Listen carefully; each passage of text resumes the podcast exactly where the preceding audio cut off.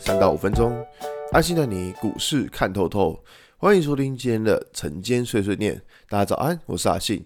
今天是八月二号，礼拜二。先来为大家整理一下昨天的美国股市。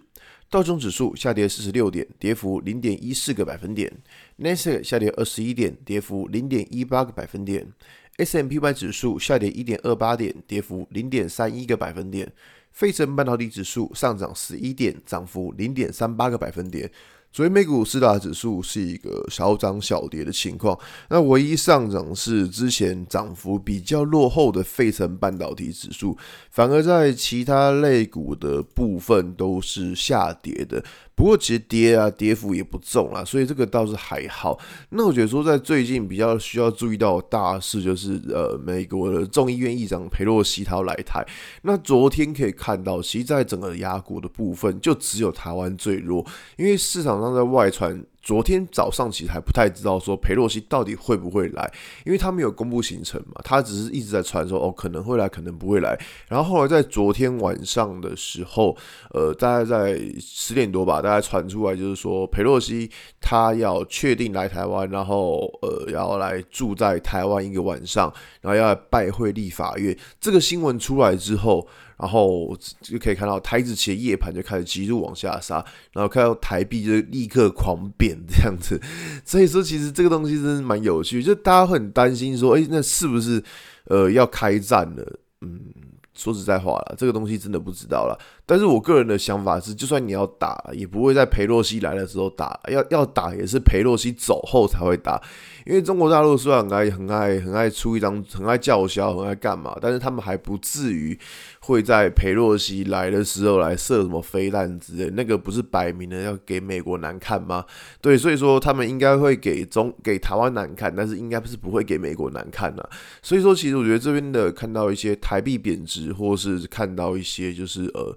指数下跌，那当然不用想太多。重点是裴洛西走了之后，呃，中国大陆对于整个国际，这对于整个台湾的想法是什么？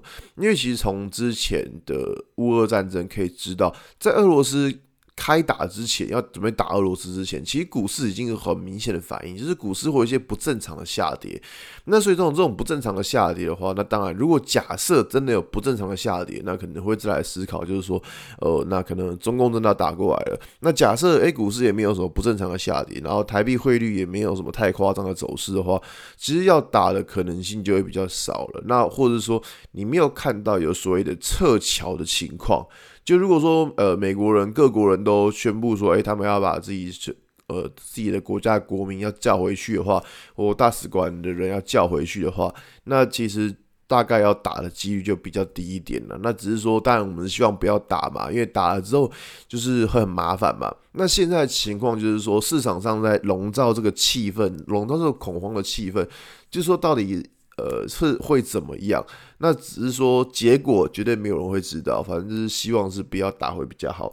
那在这边的观察重点，其实会在于说，假设真的是风平浪静，没什么事的话，那会不会说这边恐慌的气氛就会结束了？就恐慌气氛告一段落？因为其实可以从呃可以看到，就是股民现在的信心。那昨天凯基投顾他有个报告，股民现在的信心是创了二十年来新低。那通常股民信心最低的时候，也是指数的最低点。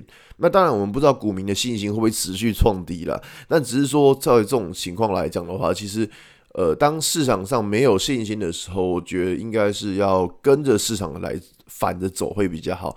所以这边的观察重点，第一个就是在于说。呃这个台股这边，还有台币汇率这边，还有新闻这边有没有什么？刚刚我们讲到要开战的动作，那如果没有的话，那接下来要观察的重点是在于说，这个在整个的大盘的资金流向这一部分，就是像昨天可以看到，昨天是从钢铁啊，然后金融这一类，就不是这么的健康。就是如果你一个盘要走健康的路线的话，你应该是走电子股，而且是走那种比较有基本面的电子股。这个在昨天有跟大家提到，所以说其实在这边的想法。就是先看一下资金的流向，如果资金流向还是在走那种低位阶的股票的话，那其实对于这边的盘势的看法就会继续的偏向保守来看待，好吧？今天节目就到这边。如果你喜欢今天的内容，记得按下追踪关注我。如果想知道更多更详细的分析，在我的专案《给通勤族的标股报告书》里面有更多股市洞察分享给大家哦。阿信晨间碎碎念，我们明天见，拜拜。